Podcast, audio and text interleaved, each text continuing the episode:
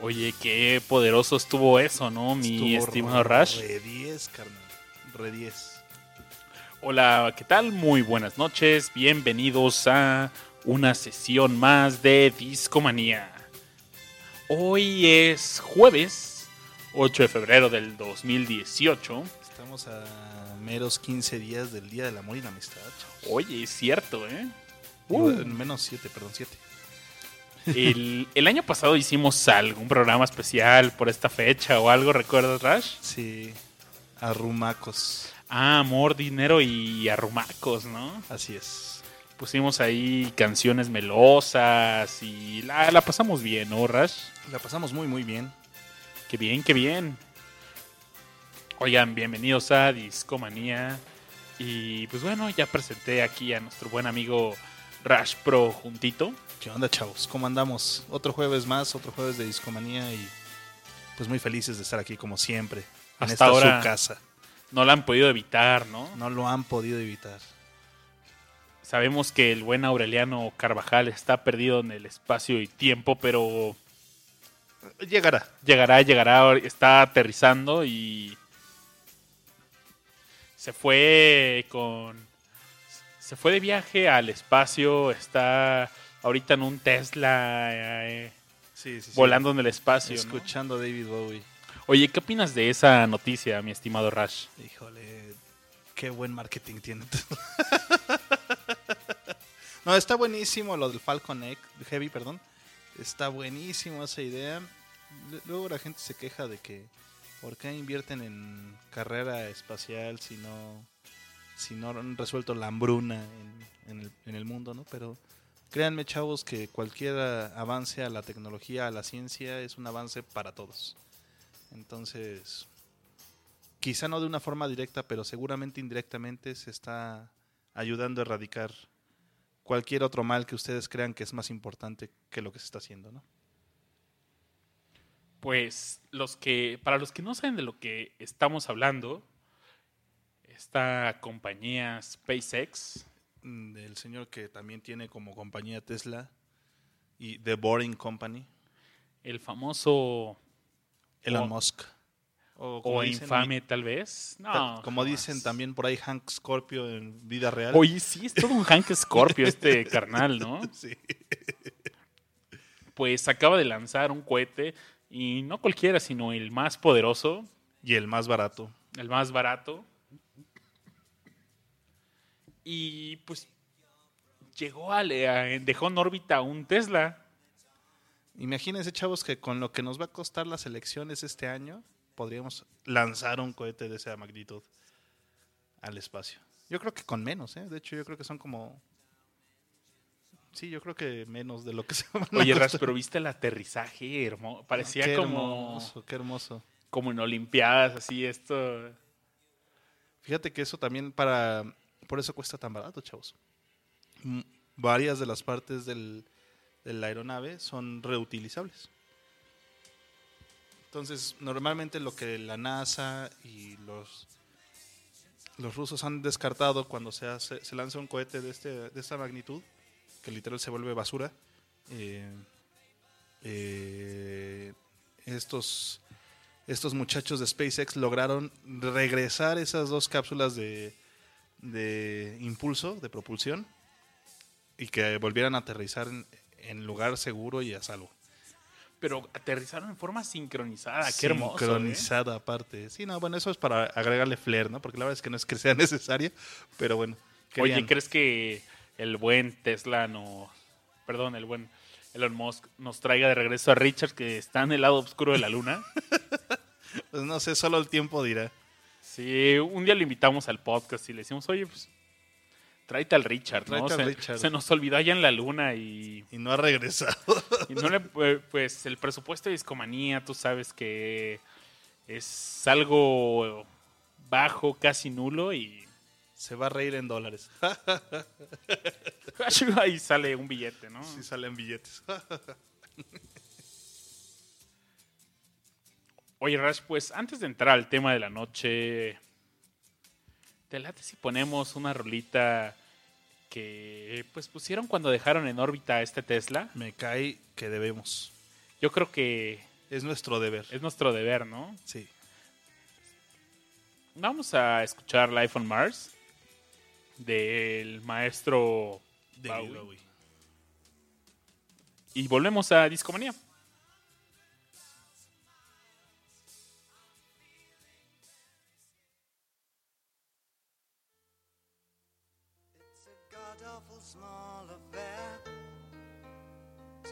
To the mousy hair. But her mummy is yelling no, and her daddy has told her to go. But her friend is nowhere to be seen. Now she walks through her sunken dream to the seat with the clearest view and she's hooked to the silver screen. But the film is a sad thing for, for she's lived it ten times or more. She could spit in the eyes of fools if they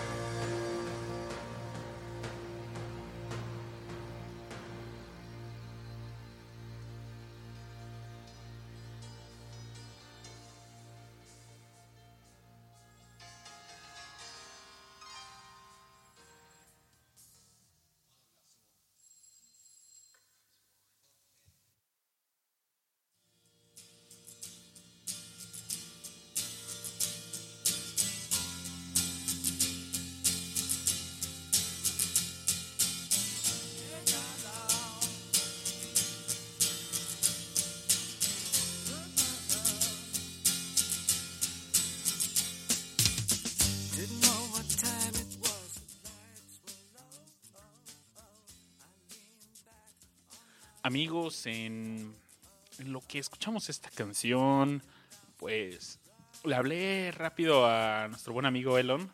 Oye, pues déjanos dar un. Danos un ride en, En tu spaceship. en tu spaceship, ¿no? Porque Yo, el, yo. el buen Aure está lejos y, no ha podido llegar a la cabina de discomanía. Entonces, pues el buen Elon dijo, va, yo lo traigo, no se preocupen. Y se rió en dólares. Y, oh, muchacho, y sacó monedas, sacó dólares, sacó... ya tenemos para la rocola, chavos. Ya tenemos para la rocola de toda la noche y la verdad es que nos va a hacer falta todo ese cambio que nos dejó y qué bueno que, que la rocola ya acepta billetes, ¿no? Qué bueno. Y bueno, trajo a Aure. Aure, ¿cómo estás? ¿Cómo están amigos de Discomanía? Muy buenas noches, llegando eh, vía la magia de la tecnología, la magia del dinero y llegando bien, a salvo, por fortuna, y mandándoles un muy cálido saludo a todos nuestros escuchas de Discomanía. Laugh sin cash. Oye, Aure, eh, ¿no te mareaste en ese viaje? Pues vengo un poquito agitado, ya saben, pues complicaciones este, allí en el, en el transporte, pero todo bien, ¿eh? Todo bien. Problemas de los viajes espaciales, ¿no? Sí, uno no termina de acostumbrarse, pero pues ahí vamos, poco a poco. Eh, ¿Es como viajar en bote? Eh, no, no tanto. Eh, no sé cómo podría escribirlo. Tampoco es como a camión. Metro tampoco. Metro no, no, no. Oh, yo pensé. Metro podría ser. Podría ser metro. Pero este.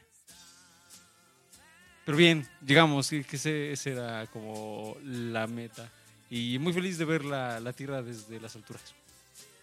Qué bonito es lo bonito. Sí, gran, gran vista. Aure, Dígame. hay que mandarle un saludo a toda la banda que nos está escuchando en vivo Sí. a través de mixler.com diagonal discomanía. Te puedo contar que está Scarlett GT y fue la primera en llegar. Muy puntual. Muy puntual. Qué bueno. También está el buen Tirisco, Jeremy Mendoza, Julio Acuña, que Julio estuvo en el aniversario de Discomanía. Un Ahí abrazo. anduvo cotorreando, claro, cómo no. Chris MSXE, el Mulo MX de nuevo presente en Discomanía. Está también por ahí OG Rich. The OG. Y los esperamos a, a ustedes también, amigos de que nos escuchan a través de iTunes. Pueden escucharnos todos los jueves en vivo. a- empezamos a las 10 de la noche la transmisión, un poquito antes um, amenizamos con música en lo que nos preparamos y acompáñenos en estas veladas de discomanía. Aure Rash, ¿de qué vamos a hablar esta noche?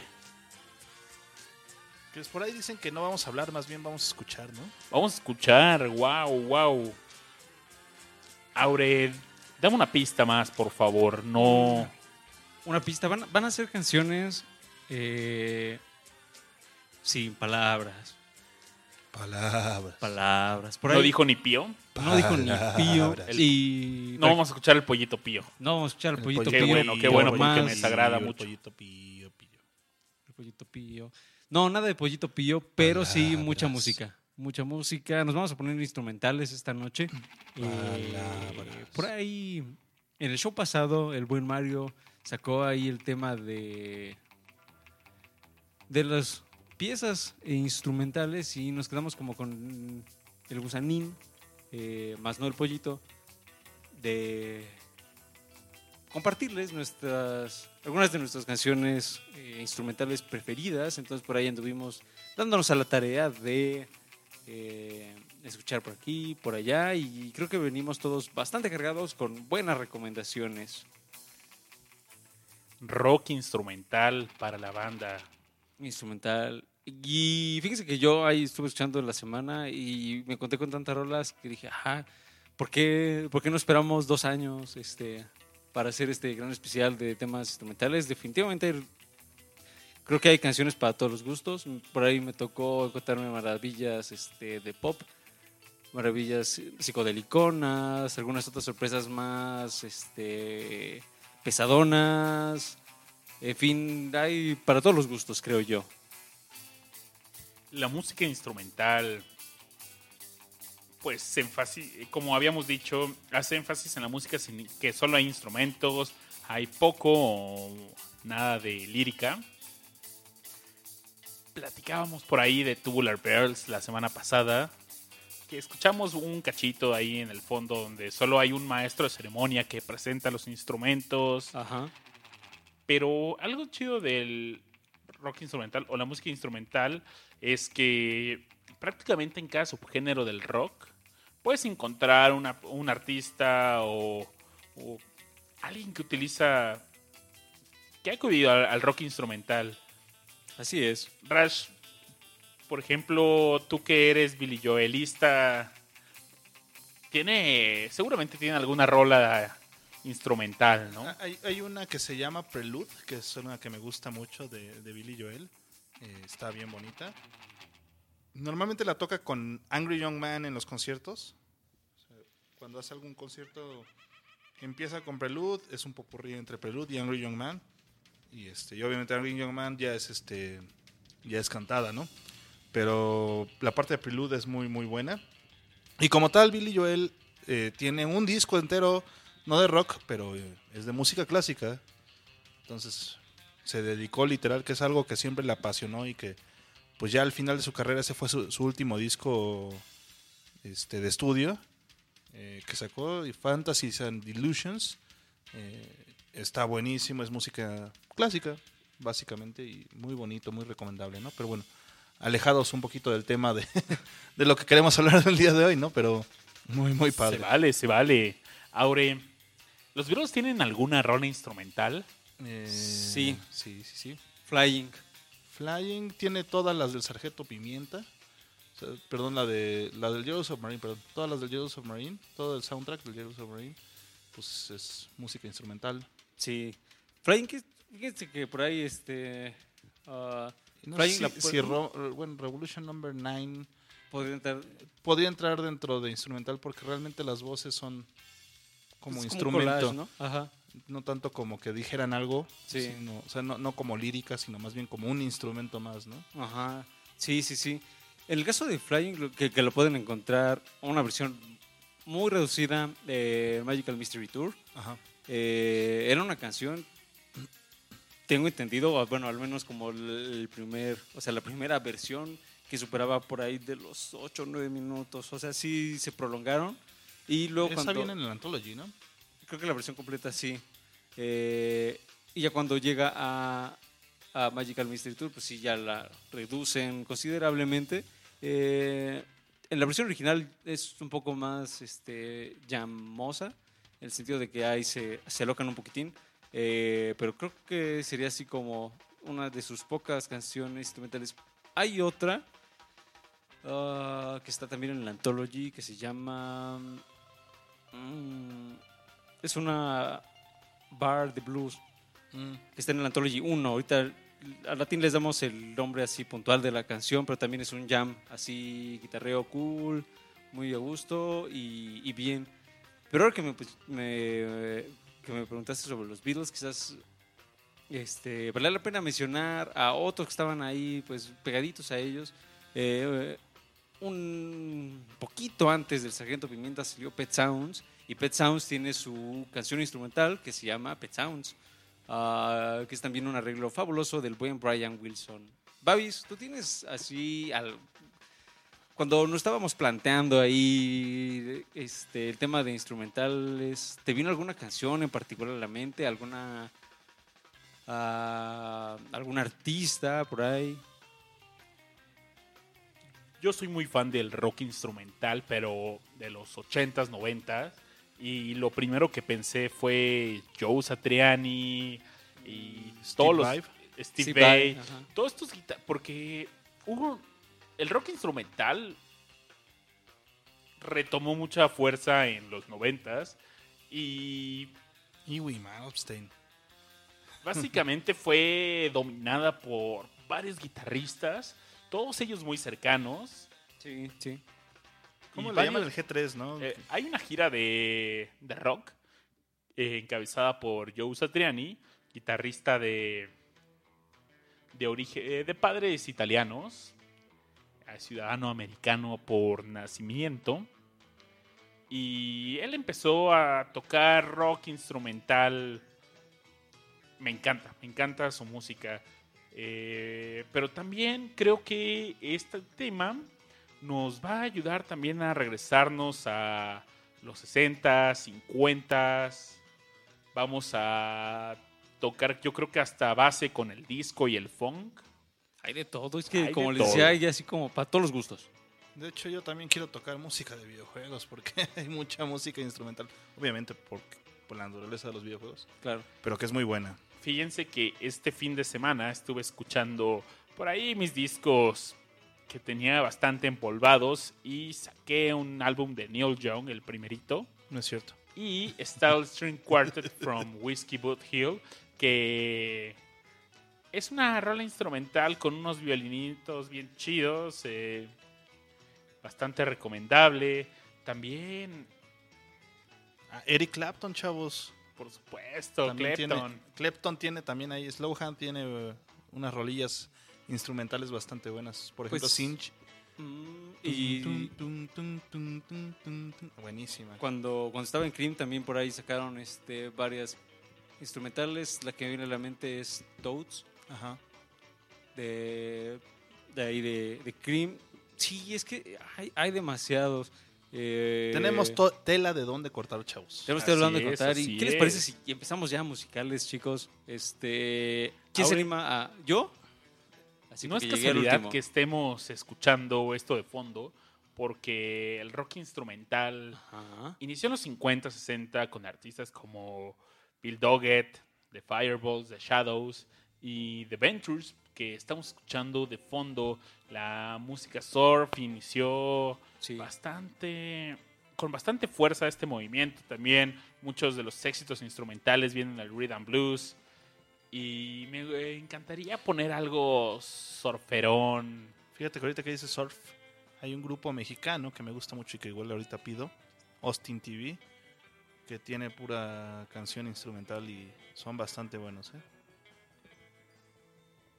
Pero bueno, Lo perdón. escucharemos, lo escucharemos en esta noche instrumentalosa. La noche instrumental de Discomanía. Les late si ponemos una canción que seguramente han escuchado por ahí, Hawaii 5 Ah, claro que sí. Uh, sí. Obviamente todos la hemos escuchado. Y creo que es digna representante del género, ¿no? Y si no la han escuchado antes, seguramente la han escuchado ahorita porque hubo un reboot de la serie y volvieron a poner la misma canción. Porque Ah, era eh, staple. Sí. Sí, sí, era, era básica en esa. Pero dale, dale. Pues escuchamos esta rola y comienza la noche de discomanía.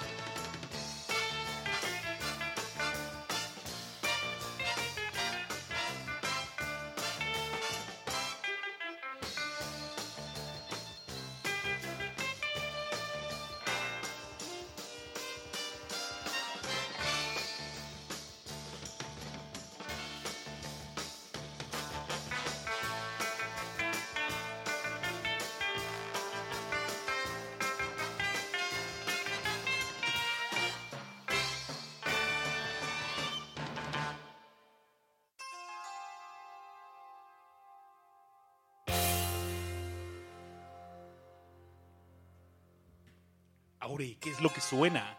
¿Qué suena, Babis? ¿Acaso es algo... Está muy misterioso. mm, ¿Qué será? ¿Qué será eso que suena? Me recuerda a, a un álbum del 78, unos sintes bien locos. De un músico que se rifaba con eso, con eso de los sintes. ¿Quién será? ¿Quién será? ¿Quién será? ¿Quién será? Seguramente ya lo hemos escuchado aquí en Discomanía. Amigo de Alex Sintek, ¿no? Carnal. Carnalazo. Sí, sí, sí. ¿Quién será? ¿Quién será Rash? ¿Quién será Rash Rash? ¿Qué suena? ¿Qué suena? ¿Quién es amigo de Alex Sintek y de, y de Babis? Híjole, creo que se llama Alan. No, ¿verdad? ¿Sí? No sé, díganme. Alan. ¿Alan qué, güey? ¿Algo con Burgos? No. ¿Alan Castre? No, no, no, no. ¿Qué será? ¿Qué será? Seguro empieza con P. la- el, Alan Parsons. Pica piedra. Ah. Alan, Alan. Parsons. Sí, Alan Parsons, sí. Sí, sí. Definitivamente sí, Alan Parsons. claro. And ladies and gentlemen, Mr. Alex Sinte. Eh, Ya, nos ha, ya nos ha contado Avis de su Sí, experiencia esa triste. cuando fue a escuchar a Alan y, o a Alex. O Alex. Ah, ¿Quién se queda, ahí está el misterio, ahí se queda la duda para todos los quienes nos escuchan. Les damos el derecho de la duda a Sí, sí. Eh, pero yo le preguntaba, este, ahorita mientras estábamos echando esta gran rola surf, eh, a Babis, este, pensando en su, en su gusto por, por Alan Parsons, así como, ah, pues yo creía que ibas a, a mencionarlo, este, eh, ¿qué, qué, qué opinión te merecen su- sus piezas instrumentales? Que la verdad so- hay gran variedad de dónde, de dónde elegir. Pues podemos empezar por el primer álbum de Alan Parsons Projects, que es el Tales of Mystery and Imagination, que contiene varias piezas instrumentales. Sí, sí. Y en estas piezas inclusive hay como sonidos que no propiamente vienen de instrumentos. No sé, ruidos, eh, cosas locochonas. Buen, buena recomendación. eh, tenemos eh, en el segundo álbum que... ¿Qué tenemos? instru- Ah, el, es el iRobot y tenemos el Genesis Génesis, claro. versículo, capítulo 1, versículo 32. Es una gran rola instrumental. También está Nucleus. Obviamente está iRobot, que es con la que abre el disco. Sí, unos sintes muy locos. ¿no? Buenísima rola, o sea, es la homónima del disco y está bien locochona. Como referencia tenemos un podcast donde hablamos exclusivamente de este álbum. Se llama ingeniosamente Yo Robot. Yo Robot como la novela de de, Al- de de. Mr. Asimov. Y sí, nos clavamos en este podcast en todos los detalles de este álbum. También hablamos de, la no- de las novelas e historias de Asimov. Pero sí, Alan Parsons Project recurrió a bastante rolas instrumentales. Y es parte del rock progresivo. Y vaya, en el rock progresivo abunda eh, Sí, Sí, la, la- la- instrumentalidad. en el antes de iniciar el programa me- nos preguntaban en el chat, oigan, ¿de qué van a hablar hoy? No, rock instrumental, ah, ¿qué les late? Y por ejemplo, el Mulo MX nos dice Emerson, Lake and Palmer, Dream Theater, Rush, Pink Floyd, Uf, Rush. ¿qué más nos ponen por ahí? Quizá- Ivy Malmsteen. Quizá por la misma naturaleza del rock progresivo se prestaba para que los músicos pudieran, pues, enfocarse en demostrar sus habilidades en sus respectivos instrumentos y, pues, básicamente aventurarse en piezas, este, tan locas como ellos quisieran, ¿no? Creo que creo que va muy de la mano con, con, con esa variación del rock en particular. Que también hablábamos en el podcast de Chicago. Chicago también tuvo su buena Sí, pues tiene varias suites. sus varias suites de música instrumental que están bien buenas, ¿no? Sí. Este, yo creo que fue algo propio de los años 60, 70, este, esta, esta idea. Hoy en día ya no es tan comercial, En los 90, como decía Babis hace rato, este, retomó pues con Joe Strani, con Ingrid Malmsteen, con esta época de guitarristas virtuosos, Virtuosos, aja. Que, que le dieron otra vez como punch, ¿no? Pero pues de, la- de ahí a la fecha, obviamente los 2000 pues si quieres hablar, el rollo es que la electrónica pues no es instrumental, es música electrónica, ¿no? Sí, se cuece aparte. entonces se cuece en otras habas y pues no, no, la, no la tomamos aquí en cuenta, chavos. Pero este, lo que sí podemos tomar en cuenta es la recomendación de Aure para la siguiente canción. Yo cuando yo tenía ganas de poner esta, esta canción desde el show pasado cuando este comenzó el tema del de los instrumentales, de las piezas instrumentales, pero mm, al final del día me aguanté una semana eh, y me quedé bastante clavado con, con este tema. El tema en cuestión es Frankenstein. Qué buena rola. Ah, esa Edgar rola Winter. Edgar Winter. Group, ¿no? Edgar Winter, exactamente. Es, es una rola que eh, siempre que pienso en rock instrumental me viene a la mente. Eh, porque, no sé, desde este riff inicial de... tan, tan, tan, tan, tan, tan, eh, ¿Cómo va, Aure? Tan, tan, tan, tan, tan. Eh, ahorita la escucharemos eh, con toda la atención que se merece, pero sí es bien interesante este, esta rola y en general este disco es bastante bueno. Yo lo eh, recuerdo ah, con cariño, creo que salió en el 72, si bien recuerdo, 71, 72, ahorita les pasaré el dato. Pero ¿qué se les parece si la escuchamos? Babis ya nos dio, dio un, eh, Un teaser. un teaser.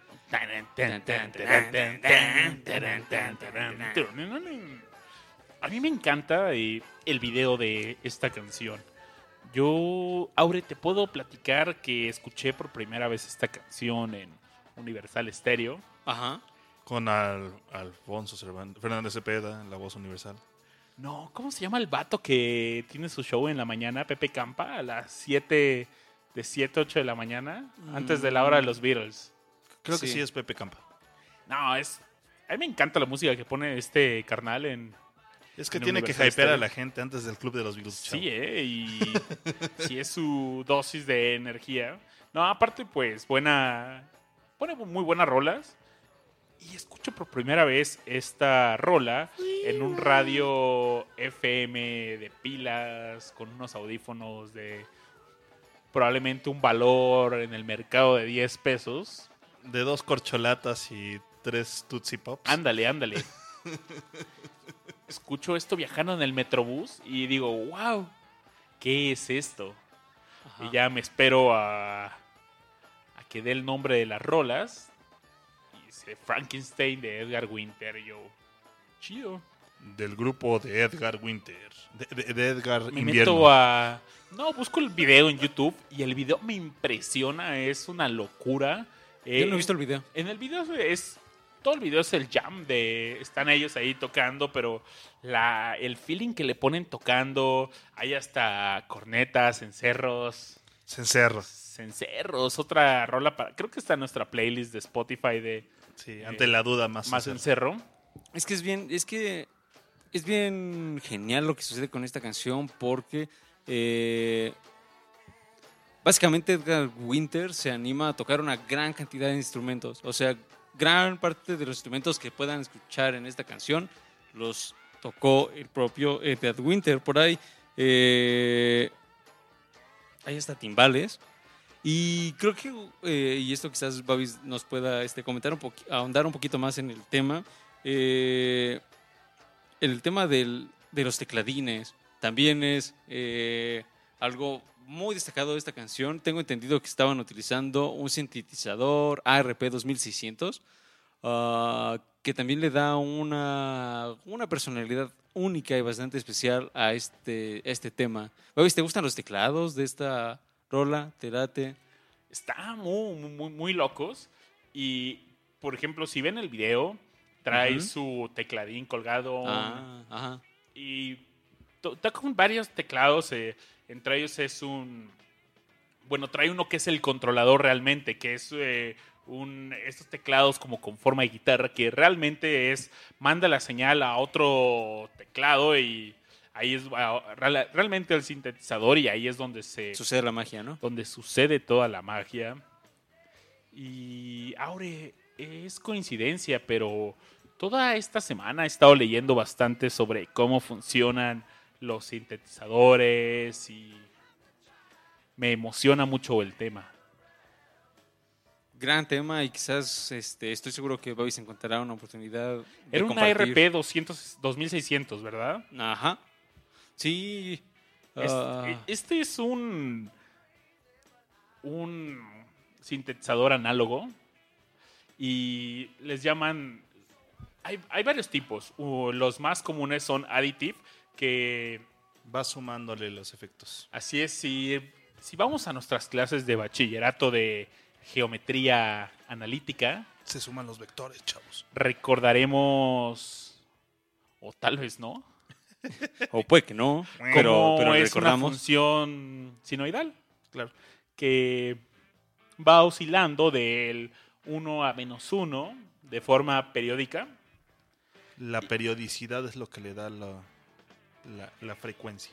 Y pues el sonido es... Son ondas. Y lo que hacen es, pues van sumando un montón de ondas para formar un, un sonido. Y este sintetizador hace todo lo contrario. Las va restando. Tienen un- una onda de- con un sonido ya, pues, fijo. Bueno, y le van quitando... tomarle como... Bueno, todas las restas son sumas, chavos. Para, para quien no sabe. Pero lo, lo, eh, lo que van haciendo es que pues van meti- causando interferencia eh, y van metiendo ruido y le da hace que cambie el pues el sonido. Y este, y esta es la tecnología que está atrás de este ARP 2600. Oye, yo creo que ya hypeamos mucho la canción que pidió Aure. Creo que es hora de escucharla. Pero puedo decirles más, es un Sí, sintetizador pero Pero, espera, aún hay más. tiene un, un, eh, un low frequency oscillator, unos, eh, bueno, no, va, vamos a escucharlo. Ustedes ganan. Yo quería ñoñar, pero Pero aún hay más. hasta tiene River, podrían hacer disco María. No es cierto. Eh, ¿Están listos? Vamos a escuchar Frankenstein y, Y regresamos. y regresamos. Oigan, si no mal recuerdo, esta versión dura 10 minutos. Hay una versión más corta. Ah, esta es la del single, ¿no? Aquí en la Rocola. Sí, Ah. que dura como menos de cinco minutos, segura. Arre. Y Aure, ¿le quieres dar esta entrada?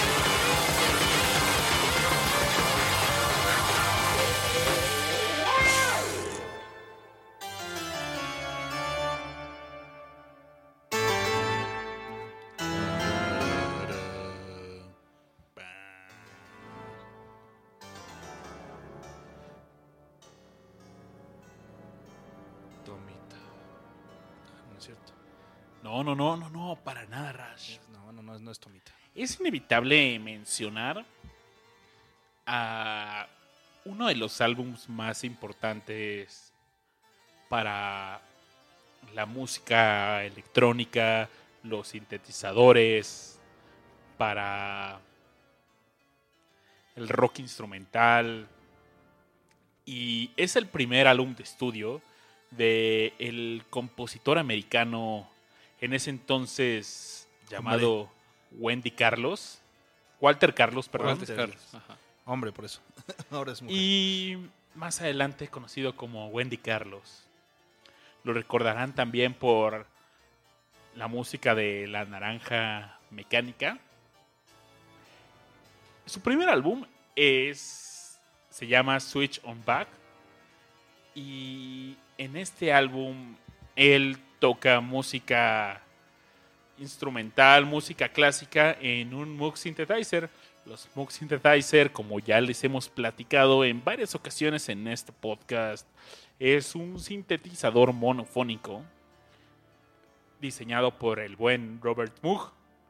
El señor Moog, como le gusta llamarlo a Aureliano Carvajal, Señor Moog. el señor Moog, pues elaboró este, este sintetizador análogo. Y este álbum fue muy importante porque muchos músicos escucharon este álbum, entre ellos Isao Tomita, como lo mencionó Rash, y empezaron a jugar con esto, con este instrumento. Hay un álbum muy bueno de Isao Tomita que lo utiliza con bajo, lo publicó bajo otro nombre como Electric, Electric Samurai y se llama Switch on Rock. En este álbum toca covers de los Beatles, de Elvis, Simon and Garfunkel. En, en este Moog Synthesizer tenía sus limitaciones porque solo tocaba una nota a la vez. Entonces, para tocar piezas como las que estamos escuchando, pues grababan y tocaban encima de las pistas y fue muy importante para este género.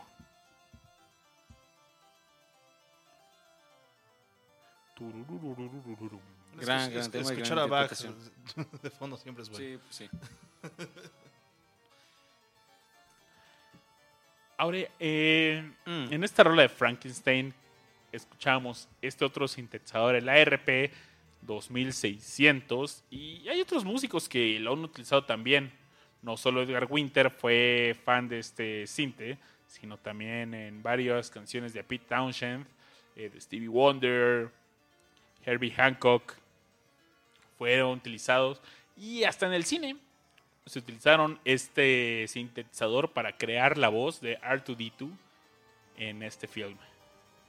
Ese, dato, fíjate que no lo sabía, pero sí fue un sintetizador, sintetizador que utilizaron una gran variedad de músicos. Creo que por ahí hasta el mismo John Lennon este, jugó con él este, en su tiempo, Cat Steve. O sea, sí, gran, gran cantidad de músicos este, disfrutaron de la magia de este sintetizador, pero creo que le toca a Babis recomendarnos su canción. ¿Qué, qué te gustaría que escucháramos, eh, mi querido Babis?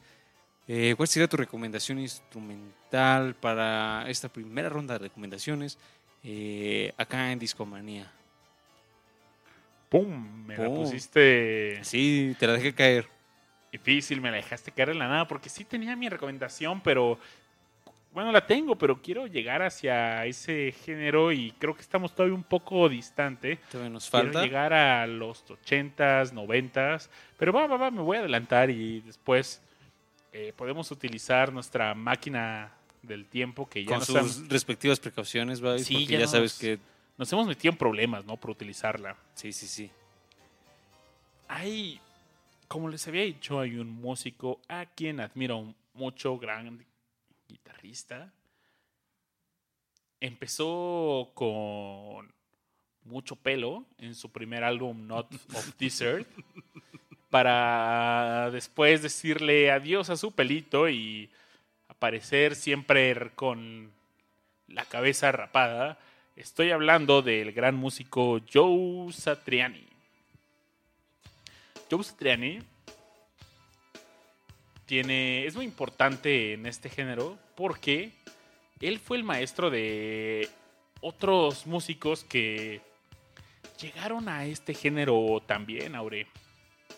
Rash. cuéntanos, cuéntanos. Pues él fue maestro del mismísimo Steve Vai. Steve Vai también había tenido escuela de Frank Zappa. Estaba Larry Lalonde, Rick Hunold, Kirk Hammett, Andy Diamonds, Charlie Hunter, Kevin Cadogan y Alex Kolnick. Como les había mencionado, hay una gira de guitarristas, tres guitarristas G3 he ido a un par de G3s. Al que yo fui me tocó con este, ¿cómo se llama el guitarrista de Toto? Steve Lukather, Sí. con John Petrucci y por supuesto Joe Satriani. También hay, según yo hay tres álbumes de las giras de G3, Alive at Tokyo, eh, no recuerdo dónde son los otros dos países donde está esta gira, donde, bueno, donde grabaron el álbum. Y pues bueno, músicos que han pasado por esta gira han sido John Petrucci, Eric Johnson. Lo que caracteriza a esta gira es que pues cada quien tiene Su momento de su brillar. momento de brillar, empieza el concierto y llegan los, eh, los músicos, cada quien toca su, sus mejores piezas instrumentales y al final tienen un jam. Ajá. En este jam tocan covers de... Pues vaya, yo eh, recuerdo... Hay, una, hay un cover de Neil Young de... Ah, de hecho, el, uno de los discos que había olvidado de G3 es Rocking in the Free World, que tocan un cover de esta canción, justamente. Eh, uno de la... También he escuchado con Lagrange, bastante chido. Buenos guitarristas, amigos. Hay una versión de Steve Vai. Probablemente su rola más conocida sea For the Love of God. Pero hay una versión donde tiene una orquesta atrás de él. Déjenme ver si la encuentro. Y quizás cambie mi recomendación de Joe Satriani por Steve Vai. Solo ah, aquí la tengo. Esa rocola siempre, siempre atenta, siempre, este, ¿qué digamos? Siempre, este, pues con todos los contenidos, siempre. Bastante completa. Bastante completa, sí, sí, sí. Por ahí para quienes, este, nada más como detallín, por ahí Babis mencionaba este, este concierto en Tokio. Hay otros tres discos más. Uno es en el, el primerito, ese salió en el 97. Hay que mencionar que el primer concierto como tal fue en 96. Pero no hubo álbum de ese. De hecho, no, No. no había. Cada año hay un G3. Ajá, tal cual, eh, cada año hay uno. Entonces, eh, para si les interesa así como buscar así como los discos, el primero es de 1997. Luego en 2004 sacaron uno en Denver, eh, que fue en vivo en Denver. El que mencionó Babis de Rockin' in the Free World. El, y- el primero es de los más famosones, ¿no? Está Eric Johnson y Steve Vai. Sí. Y es como la. la alineación más popular. El de Denver, ¿quién están? Es. y Con Iggy Malstein, ¿no? Que también es un loquillo. Sí, loquillo pillo. El de Rocking the Frigor, pues ya lo mencionamos. Que se realizó en Kansas. El de Live in Tokyo es con Petrucci y Steve Vai, ¿no? Ajá, entonces, dense una vuelta para que vean. O sea, estos discos, por supuesto, están disponibles por ahí y por allá. De Petrucci me encanta esta rola de Glasgow Kiss. También es digna representante del género. Ujú. Y el de Live at Tokyo es Steve Vai con Iggy Malmsteen, ¿no? Ujú. Ay, para complementar, pues los otros músicos que no mencioné, por ejemplo, Robert Fripp estuvo dos veces en esta gira. Steve Morse y muchos músicos más. Sí, sí, pero podemos decir que siempre hay un, siempre está ese sello de calidad, ¿no? Sí, sí, cuando vienen a México eh, tocan en el Metropolitan. Y pues buen lugar para esos conciertos. Ahí he visto a Satriani solo, con G3, también a Steve Vai. Buenos shows en el Buenos shows, buenos shows. ¿Qué escucharemos, Babis? Pues vamos a escuchar esta versión de Steve Vai for the Love of God con la orquesta holandesa. Esta canción fue grabada en el 2005 y fue para un DVD que grabaron que se llama Visual Sound Theories. Los, si tienen la oportunidad de ver el video, eh, está muy padre y no sé, me encanta. Vamos a escucharlo y ustedes díganos qué les parece. Volvemos.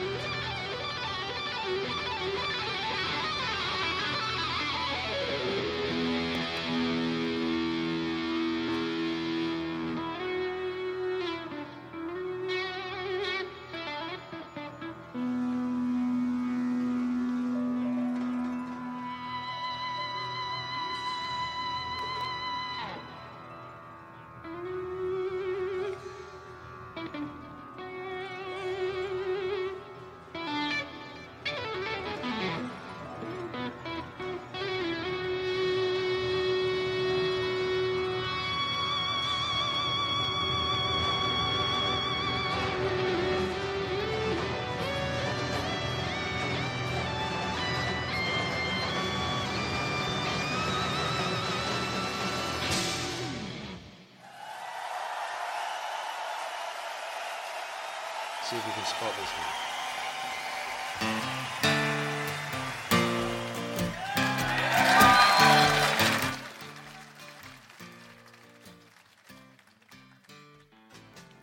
Después de escuchar a eh, Steve Vai con un guitarreo bastante virtuoso, vamos por supuesto con otro músico igual o más virtuoso, diferente estilo, diferente técnica.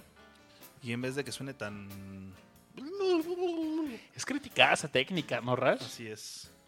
Sobre todo estas, por supuesto es la escuela de Joe Satriani, ¿no? Esta, El speed. este speed, pero no creo que sea tanto speed, es más bien la técnica que implica tocar de esta forma. Ya es... Se necesita una maestría en la guitarra para que puedas lograr estos sonidos que logran estos caballeros con su instrumento. Fíjate que algo que sí me queda muy claro es que ellos se mueven mucho, muy cerca de, de la base de la, del brazo. Es como que ahí vive, ¿no? Todo, todo aquí pegadito. Y los sonidos normalmente tienden a ser muy agudos. De por lo mismo. Pues eh, también es peculiar las guitarras que utilizan. eh, les tienen que facilitar esta chamba. De hecho, la- es como en U la parte del, del, del cuerpo para que puedan llegar a estas notas. Digo, todas la- las guitarras tienen esa parte. Eh, Pero bueno, por ejemplo, una guitarra clásica más bien es un 8, ¿no? Y aquí en esa parte justo se hace como una U, ¿no? hay. Esta guitarra que utiliza Steve Vai es hermosa. Es una guitarra blanca muy peculiar con unas flores en, en el brazo. Y también está en- He visto la misma versión de la guitarra acústica, son de Ibáñez y. Buenas guitarras. Sí, sí, sí. Definitivamente. Rash, nos decías de que esta canción que estamos escuchando en particular, pero no estamos escuchando la versión que querías. No, no, no, esta es la del Unplugged. De hecho, si puedes saber, vamos a, vamos a tomarnos un momento y escuchar la de Derek and the Dominos. Sí, ¿eh? Porque esa rocola estaba... Ahí arriba está, mira. Pero de gran interpretación, ¿eh? Esa de... Sí, de no, lo- la- Unplugged es muy bueno. De hecho, si le soy sincero, la primera versión que escuché fue la del Unplugged. yo también. Sí, yo al Digo, a mí- revés. yo, yo, yo, yo nací en ese, en ese momento, entonces a mí me tocó ya, o sea, ya, ya yo siendo consciente de lo que estaba escuchando, Mm, la primera versión que escuché fue la del Unplugged, porque fue en el 94, el Unplugged de Eric Clapton. 92, 92. 92, mira. Tenía un dos amigo que antes tenía una cafetería. Un abrazo a nuestro amigo el Chai, si algún día escucha esto. Y cada que iba a su cafetería siempre tenía el, el DVD del Unplug de Clapton en loop. Entonces tengo recuerdos que siempre que llegaba a su cafetería, Estaba tocando Leila en, en acústico. eh, él, este álbum en general, ¿no? Y era el único día, creo que tenía tres DVDs y siempre estaba este en loop. Clásicos del Chai. Pero bueno, Es la, la- la rola con la que entramos a esta sección, y esta es la misma, Es es la Leila. y bueno, la historia es curiosa, ya se nos ha platicado en algún momento aquí en Discomanía. eh, la esposa de George Harrison y Eric Clapton tuvieron un amorío. Y pues terminó en casorio, o sea, literal. George Harrison se divorció de su esposa y se casó con Eric Clapton. Pero bueno, algo muy bonito y que Historias engarzadas. engarzadas. Acompáñenme a ver esta triste historia. no, algo muy padre es que en esta versión que estamos escuchando ahorita de fondo, al final hay fácil 5 minutos, 4 minutos yo creo que de, de, de puro instrumental. Y es, Y es hermoso, Es ¿eh? hermoso, es una muy buena interpretación. Entonces, bueno, yo no la quería meter porque pues obviamente rompe la, la idea que queremos hablar ahorita de puro instrumental. La canción es Leila y desde ahorita que están escuchando hasta que termina con toda la parte instrumental que dura bastante, pues hay voces y hay una lírica, ¿no? Sí, Pero bueno, la verdad es que quería hacer notar ese detalle. ese detalle. A mí me que es encanta que es, va el solo y un clímax Sí. locochón. Súper locochón. Y regresa el momento de la tranquilidad con esta parte instrumental. Con un... Hay un pianito, ¿no? Ajá. Tun, tun, tun. Y también entra la guitarra y la bataca y ahí van, van entrando poco a poco y se hace una armonía muy bonita al final. A ver, vamos a ver si llega ahorita. Ya viene, de hecho ahorita ya no canta. Sí, desde, no, a ver. desde ahorita ya no canta Clapton. Yo creo que estamos a punto de llegar a esa parte que estamos hablando, Rash. ¿Estás emocionado? Sí. Sí, sí, sí, me gusta mucho. Soy fan. Ve qué clava es. Le voy a subir tantito y escuchemos con atención. Ahí viene.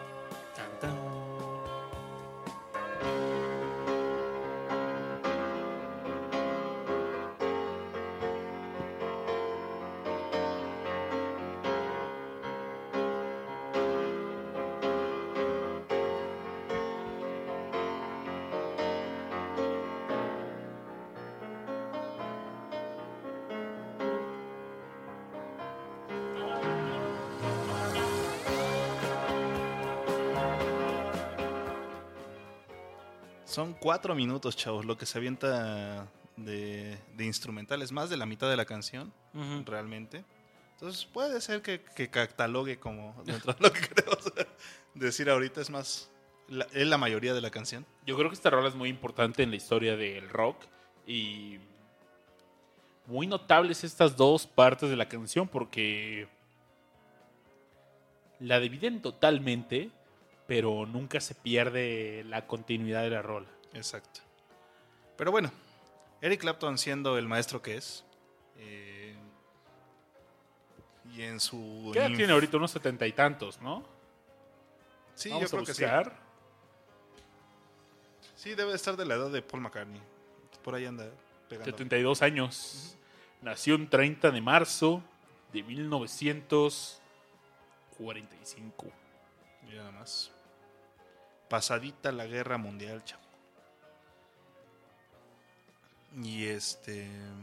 Era el músico, ¿no? Gran músico. Y Grande su carrera. La verdad es que es un placer escuchar siempre a Eric Clapton. Mm. Y algo que lo cataloga a diferencia de Steve Vai y de Joe Satriani es que pues la apellidan Slowhand, ¿no? Su, su forma de tocar la guitarra es más tranquila. Ujú.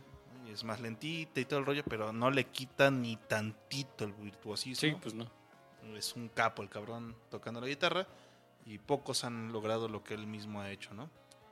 Y yo la, la canción que quería poner ya, pues ya entrando en, en esta onda, del mismo Unplugged, hay una canción con la que abre que se llama Cinch. Espero que lo pronuncie bien porque Se escribe Signe. se, se escribe Signe, pero bueno, este, según yo, y es, es en francés, entonces Cinch. Entonces, espero que no le, lo, pupú le mató a le guagua. no, no le esté Le no le esté masacrando la palabra. Pero bueno, Esperemos que ningún discomaníaco se ofenda. de nuestra mala pronunciación. La pronunciación, chao. Uy. Pero bueno, es una muy buena rola y ojalá podamos escucharla completita ahorita porque me gusta mucho y es una excelente forma en la que empieza este blog que ganó, yo creo que es de los blogs más premiados, Es, si no el más premiado, no sé. es la uno es- de sus más. O sea, de- dentro de sus discos es el de los discos, o sea, de- del mismo Eric Clapton es de los discos más más reconocidos. Sí, tan es así que. eh, bien podríamos decir que este disco fue como el impulso que. para toda su carrera después de los Clap- noventas. Ajá, exactamente, que Clapton este, necesitaba para arrancar la década de los 90, pues al 92, eh, iniciando la década. eh, y sí, le, le viene bien. Tan es así, o sea, fue este disco tan popular que hay quien piensa que es el primer Unplugged, pero no es así, porque el- que uno antes fue el de Paul. Exacto. Eh, pero sí, o sea, mm, es buenísimo. vamos a escuchar esta canción. Vamos a escucharla, disfrútenla, chavos. Aplauso, aplauso, todos.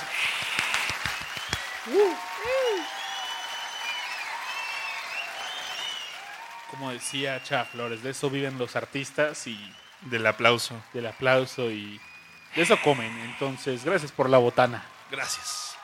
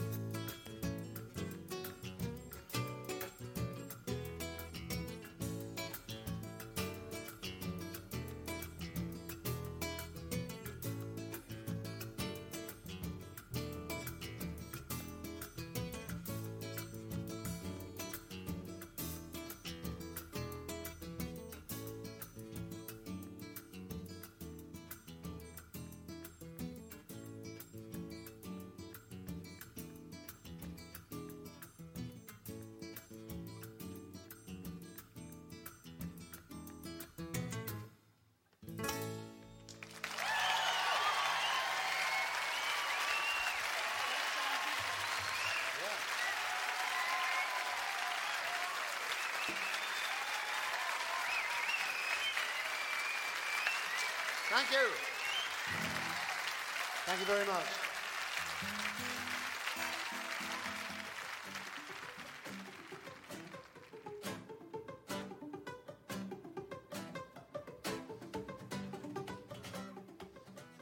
Qué gitanoso se escucha eso. Fíjate que es algo muy triste que tengas que salir de tu país para que te reconozcan, ¿no? Y este es un Claro ejemplo. claro, claro ejemplo. Rodrigo y Gabriela es lo que estamos escuchando. Y mientras escuchamos la la recomendación del buen Rush Pro juntito, Juntito, chavos. les decía, oigan, esto se escucha muy Rodrigo y Gabriela, ¿no? Y por supuesto que ellos llegaron después, pero vale la pena mencionarlos, ¿no? De acuerdo. Que de hecho, la última vez- yo creo que tiene como dos años que vinieron a- aquí a la Ciudad de México. Bueno, seguramente vinieron el año pasado y, el- y este año también van a venir, pero bueno, hace como dos años que vinieron, este, fuimos a verlos y yo creo que Rodrigo estaba tan coco el cabrón que de plano nada más estaba tocando, pero ni volteaba a ver a la gente. Estaba así. Ah, fue en el Blackberry, ¿no? Sí, No, no fui, me hubiera gustado estar por ahí. pero estaba prendidísimo el cuate. Ahí en el chat de mixler.com le mandan un saludo al doctor Carvajal. Al doctor Carvajal. Órale, ¿de, de cuándo acá tienes doctorado, Cano? No, pues es. Ya es, histórico. es ilustrado, Aure, ¿eh? está estudiado. Está cabrón, ¿eh? No lo sabía. Nosotros porque. Tantos años y no lo somos sabía. irrespetuosos y. Pero es que somos compas. Somos, Somos amigos, somos amigos. Sí. Le quiero mandar un saludo a mi amigo el doctor Marimbas y Hablando de autores, pues ya, ¿no? Y al doctor entrando García. en ¿no? materia. Sí, claro.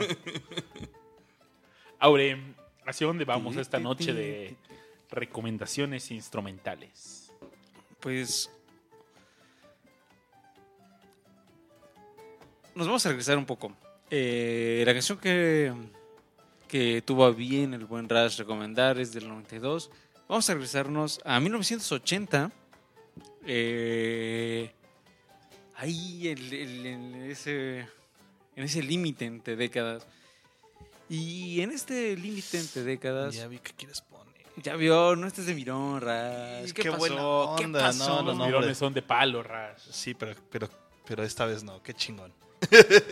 Eh, en, este, en este 1980, una banda lanzó su primer disco. La banda de la que estoy quién? hablando ¿Quién se llama. ¿Quién? La banda que está tocando. ¿Quién? ¿Quién? La banda que está tocando. ¿Quién? Sí, los que no estén iniciados en discomanía, chavos, en algún momento el buen Babis y yo nos aventamos Hicieron ese gag. ese gag. ¿no? Sí, La banda que está tocando. ¿Que quién? Pues, ¿Quién? No, pero creo que ese nunca ¿Quién vio la está luz, tocando? Rash. Creo que quien lo escuchó, lo escuchó, ¿eh? En vivo, nada más. En vivo. ¿Quién está tocando? ¿Quién? ¿Quién está tocando? La, banda que está tocando. ¿Quién? La banda. No, la banda toca más tarde. ¿Quién está tocando? Por- Bueno, ya. Eh, Todo en referencia de Who, chavos. Sí, sí, por, sí. por si no sabían. Eh, la banda de la que estoy hablando se llama Iron Maiden, cuyo primer disco sale en 1980, es un disco homónimo y es eh, un gran disco, un gran disco que tan pronto salió fue así como recibido este, con estupendas críticas ahí en, en Reino Unido y Y todos sufrimos cuando en las Olimpiadas de Londres no apareció Iron Maiden. Qué triste. tómele. Eh, Tommy Chango su veneno. Y fíjense que aquí en Discomanía, este, la verdad, ahora que hago así como memoria, no hemos puesto mucho heavy metal. Y hace No, falta eh. más heavy metal. Sí, entonces vamos a poner los locotes con, con una canción de Iron Maiden. Fíjense que eh, No es Run to the Hill, chavos. Run to the A mí me hills. encanta Maiden. Maiden un es rato que no lo poder. escucho, pero Maiden es amor, Maiden es poder, chavos. Sí. he ido a un par de conciertos. se, de merecen, ellos. se merecen su show así como especial, Segurísimo. ¿no? Entonces igual ahí andaremos haciendo uno con anécdotas porque tengo entendido que Babis fue a uno o a varios.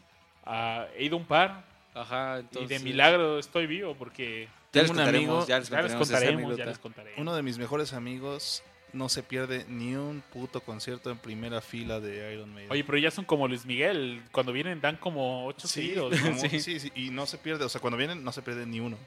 Ah, no, esos eran Metallica, ¿no? ah, cierto. ¿Qué pacho? ¿Qué pasó? No pero, cuando pero a ahora nos quería platicar algo de Iron Maiden. De Iron Maiden, sí. eh, este, primer, este primer disco, eh, pues como bien les mencionaba, eh, fue muy bien recibido en Inglaterra, aunque no, no alcanzó a estar así como en la primera posición en las listas de popular- popularidad. Sí tengo entendido, o sí recuerdo más o menos que al menos se coló en el top 5, eh, que para hacer un disco debut, pues bastante bien. Y em, curiosamente algunos de los críticos, imagínense que están en 19- 1980, hubo críticos de música que decían que, o sea, que había este raíces de punk ahí, ¿no? Y entonces eventualmente eh, los mismos músicos de Iron Maiden decían así como, no, nosotros odiábamos el punk, ¿cómo vamos a ser punk nosotros, no? Por el contrario, nos, decidimos irnos por el lado de, del heavy metal y definitivamente lo hicieron muy bien. Y la canción que les voy a recomendar esta, esta noche se llama Transilvania, que es la canción que abre, que abre el lado B de- del disco. Eh, es una canción no muy extensa, dura poquito más de, de cuatro minutos, pero eh, definitivamente tiene toda esa energía y todo ese punch característico de esta banda. Entonces, por ahí yo lo estaba escuchando eh, hoy por la mañana. Hace mucho no, no escuchaba este disco este, completo, entonces me, ahí, en esta búsqueda de instrumentales recordaba que, que Iron Man tiene ahí algunas y entonces eh, dije, pues vamos a escucharnos el primer disco. Y, mm, y ahora que escuché Transilvania, la disfruté bastante. Entonces, vamos, ya la tenemos en la rocola. va, Está lista, está lista. Esa rocola siempre Oye, ahí, Aure. muy atinada. Fíjate que estoy triste. Pero ahorita tenemos billetes de Elon Musk para, para pagar la rocola. Ah, sí, pues, ahorita andamos de manteles largos. Mi canción favorita de este álbum es Running Free. Me encanta la batería de esta rola. Uh, Es una pena pasar por este álbum y no escucharla. Estoy triste por eso, pero estoy seguro que vendrán cosas buenas. vendrán cosas buenas. Eh, eh, escuchen este disco, Iron Maiden de Iron Maiden, interpretado por Iron Maiden. Eh, De Iron Maiden. de Iron Maiden. Con Eddie en la portada seguramente. Con Eddie. Sí, Eddie, de Iron Maiden. de Iron Maiden, la mascota de Iron Maiden. Y habiendo aclarado que vamos a escuchar a Iron Maiden, eh, ¿qué te parece si ponemos ya uno de esos billetes? Este, Que nos dejó el señor Musk. Que, que rió ajá, así, Elon Musk así. Billetes. Salen billetes. Pues- Ríen dólares. El señor Musk está patrocinando esta noche de rock instrumental y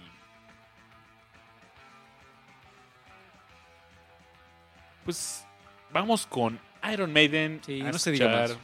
Transilvania. Transilvania. Que y- no- es que no quedó muy claro, nos dicen en el chat qué banda es la que vamos a poner. Iron Maiden. De Iron Maiden. De Iron Maiden. Ah, muy bien. Vamos. Maiden. ¿Están seguros que quieren escuchar Iron Maiden? ¿No quieren Iron Butterfly? Ah, otra.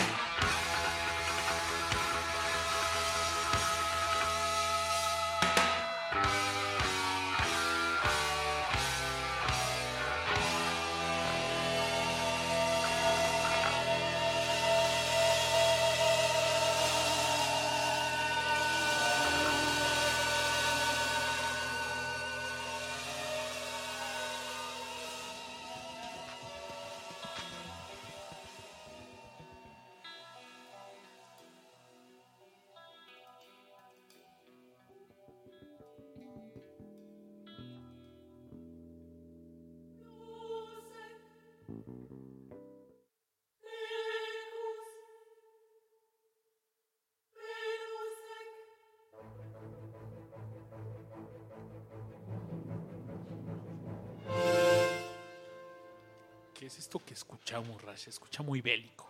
Sí, es música de videojuegos, chavos, para que no, no ubiquen. Este, de un compositor que admiro mucho, Nobuo Uematsu. Es un compositor japonés. Y bueno, es un maestro, la verdad. Él ha hecho música de muchos videojuegos. Eh, básicamente Final Fantasy. Pero dentro de sus incursiones y tiene una gran pasión por lo que es el rock.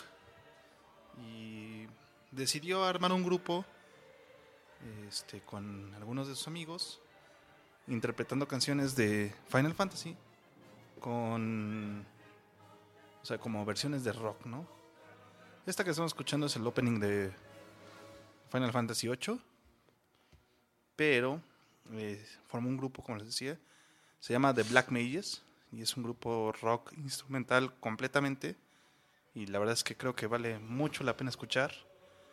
Eh, la, la escuela de este señor ha sido realmente clásica, por decirlo así. Pero esta, este, esta agrupación que se, se armó y que formó está matadora. Y pues es algo que, que me gustaría mucho que todos escucharan y que, que apreciaran un poquito de lo que logró hacer haciendo arreglos pues para rock, ¿no? Entonces, pues no sé si tenga alguien más alguna objeción para escuchar algo de, de los magos negros. No. Pues escuchemos esta pieza que el buen Rash Pro juntito Recomendó. sugiere, recomienda y le emociona escuchar en Discomanía. Y volvemos con nuestras Conclusiones. conclusiones. Llegó el momento. Volvemos.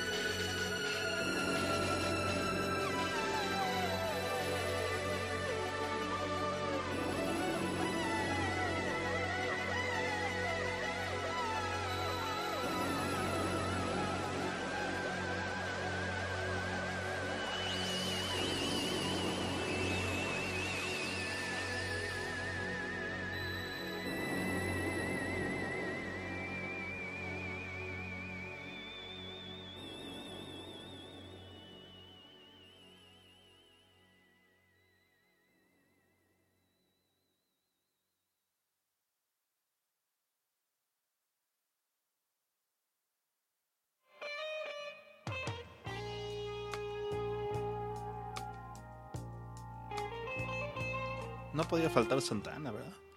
No, eh, estábamos haciéndolo mal. Podcast de rock instrumental sin Santana No, no podía pasar. no es de respetar. No es de respetar. Amigos de Discomanía, llegamos a el momento de las conclusiones. Ha sido un gran show. La verdad es que a mí me llegaron un montón de canciones, de músicos de los cuales no hablé. Hoy todo el día estuve escuchando a Rick Wakeman y dije, ah, por supuesto que debo de platicarles algo y pues yo creo que solo les voy a dejar algunas recomendaciones. Sí, la hora de la tarea. Y de Rick Wakeman hay tres álbums que me encantan. Son los primeritos, de hecho. Y el primero es el de las seis es- esposas de Enrique VIII. Una canción por cada esposa. Otro álbum ex- excelente de Rick Wakeman es El viaje al centro de la Tierra. Y por último, los mitos y leyendas del rey Arturo. Eh, de este en particular me encanta Merlin the Magician. Es buena recomendación. También me gustaría recomendar, pueden escuchar algo de Joe Meek. Y yo creo que habrá, tocaremos eh, segunda base con este tema, ¿no? Sí. Hay bastante de qué Da- hablar. sí, da para mucho. Pasamos muy por encimita lo que se nos ocurrió al momento, pero... Rash, ¿a ti qué te fue? ¿O salió todo? No, pues obviamente les recomendaría que escucharan toda la discografía de, de los magos negros de Black Mages. Es hermosa toda la discografía de este grupo. Tienen tres discos. Black Mages 1, 2 and 3. Este, son buenísimos todos estos discos. Les recomiendo muy ampliamente que los escuchen. Y de hecho, pues si han es- jugado algún Final Fantasy en su vida, pues obviamente van a escuchar algunas de esas canciones por ahí y les va a sacar una lagrimita en el corazón porque eh, son buenísimas las interpretaciones. Obviamente los arreglos a, partir de Nobuo Uematsu pues son magistrales, ¿no? Eh, por otro lado, este pues sí les recomiendo, si no han escuchado Flying de los Beatles, escuchen Flying de los Beatles, por favor, está bien buena esa rola. Y pues también como recomendación, nada más como experimento, escuchen Revolution Number 9. eh, como les recomendamos y como les dijimos al principio del podcast, eh, es una canción en la que la, la voz humana no es, no es lírica, sino es otro instrumento más dentro de, de este experimento. Y pues sí vale la pena. La, la mayoría de la gente tira esto como un mal viaje, pero la verdad es que yo creo que también partió aguas y dijo, ¿sabes qué? Nosotros no nada más necesitamos hacer algo armonioso, sino... O sea, tú como músico puedes ser cualquier otra cosa, ¿no? Mientras, mientras juegues con ello, es lo importante, ¿no? Que es algo que, que hoy en día resuena, ¿no? Yo les Eh, recomiendo Number 8. También. y por final, así al, al- al último, este... Regresen a Chicago. Escuchen las suites que tiene Chicago en los discos 2 y 3 son buenísimas. Eh, y pues obviamente en los demás también tienen otros otras suites ahí bastante chingonas. Y pues regresen, escuchen antes del, del Hot Stuff, creo que se llamaba el disco. Este tienen un par de suites por ahí guardadas que son para el beneplácito de cada uno de nosotros, ¿no?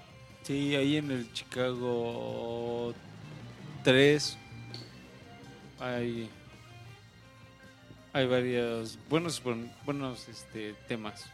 Entonces, pues eh, clávense un poquito, escuchen. Y seguramente también dentro de sus artistas, por ejemplo, ahorita me vino a la mente el Tarkus, pero este. O sea, hay mucho rock progresivo allá afuera que, que tiene música instrumental Sí, que, que vale la pena que vayan y escuchen. Entonces, Mencionamos poco progresivo, muy ¿no? poco progresivo, pero bueno, es que también hemos hablado mucho de progresivo Progresivo. aquí en, en el podcast, entonces por eso también lo dejamos de un lado. Sí, sí, sí. Fue. Fue intencional el rollo, ¿no? Pero bueno, como recomendación, pues vayan y escuchen su banda favorita de progresivo y seguramente, o sea, no es, no es, no es sin mentirles, va a haber alguien, o sea, va a haber alguna rola que, que sea meramente instrumental y que les va a volar la cabeza. Oye, Ras, pero no solo su grupo de rock progresivo. Yo creo que busquen a su músico favorito, no importando el género, y seguramente. En algún momento coqueteó con el instrumental, sí, claro. sí, sí. Digo, a menos de que sean post noventas, ¿verdad? Es muy raro post que También, noventas. también hay buenos éxitos Ya, ya te voy a decir, seguramente Coldplay no tiene canción instrumental, pero bueno, este, la idea es esa, ¿no? Sea, sí, búsquenle y seguramente van a encontrar dentro de sus artistas favoritos, espero, eh, una canción instrumental que les llame y que les, les llene, ¿no? Aure. Conclusiones, conclusiones amigos. Como bien mencionábamos hace un momento, eh, pues casi gran la gran mayoría de los músicos que hemos mencionado aquí en Discomanía en, en ediciones pasadas han aventurado a hacer sus propias este, composiciones instrumentales. Eh, Frank Zappa, por ejemplo, con, con la fabulosa Piches sin regalía. Este. Qué buena rola. Sí, eh, por ahí mencionábamos ya eh, Alan Parsons, pero también está Rush, por ejemplo, ah, Focus, con esa gran canción que es Hocus Pocus, que hasta salió en un. aprovechando que estamos en año mundialista, eh, un gran anuncio de Nike con Hocus Pocus. Ah, Que, por cierto, este fin de semana empieza los Juegos de Invierno, sí, que también deben ver, la verdad es que son bien buenos, chavos. hasta temas un poco eh, más sesenteros como Green Onions de Booker T. En fin, eh, cada década tuvo sus ha tenido sus exponentes. Incluso recuerdo, mi querido Babis, ¿te acuerdas cuando platicamos de Telstar? ¿Recuerdas? Claro, con Eh. Ajá, entonces otro gran tema este Y de instrumental. Tornadoes. De Tornadoes, así es, así es.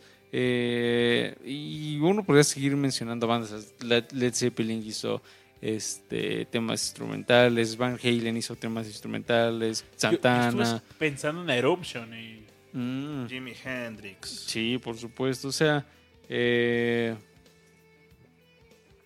¿Sabes? Me sorprendió de que no mencionaras ahora a eh, esta banda de hermanos. Se me fue el nombre de mm, Los Allman Brothers. los que. Ajá, exacto. los hermanos Alman, que también grandes, grandes exponentes. Eh, Electric Light Orchestra también tiene sus... can- En fin, eh, como- Todo- todos han coqueteado con la música instrumental. de alguna u otra manera, ¿no? Eh, y lo interesante es que, y como siempre ya saben que los invitamos a, a alimentar su curiosidad, entonces, si ustedes tienen algún músico predilecto, dense una vuelta, chequen su discografía, posiblemente encuentren una, dos eh, o más, o no, este, temas instrumentales. Eh, Recomiéndenos sus piezas, por supuesto. Eh, mándenoslas a, a por, nuestras... por Twitter. Sí, en nuestras vías de comunicación. Estamos ahí en Twitter como arroba discomanía-fm. Estamos en Facebook también como Discomanía Podcast. Eh, estas son nuestras principales vías de comunicación. Entonces, si ustedes tienen un, tema eh, o un músico cuyos, cuyas piezas instrumentales disfruten eh, en particular, compártannoslas. Y estamos seguros de que habrá alguna segunda sesión de, de discomanía instrumental. Y escucho algo ahí de fondo, Babis. La canción es Albatros. ¿De quién? La banda es, no sé si suene, Fleetwood Mac. Eh, Seguramente lo han escuchado por ahí, ¿verdad? Muchachos, ¿cómo no? Entonces yo digo que para que disfrutemos esta canción este, en su totalidad, pues ya digamos adiós, mis queridos, nos- mis queridos amigos, y a todos los que nos están escuchando, por supuesto, un cálido abrazo. Eh, una canción para, para cerrar la noche. Es, eh, les la disfruto bastante porque es así como, no sé, me siento así como, como por los aires. Entonces, vámonos volando, amigos, y escuchemos Albatros.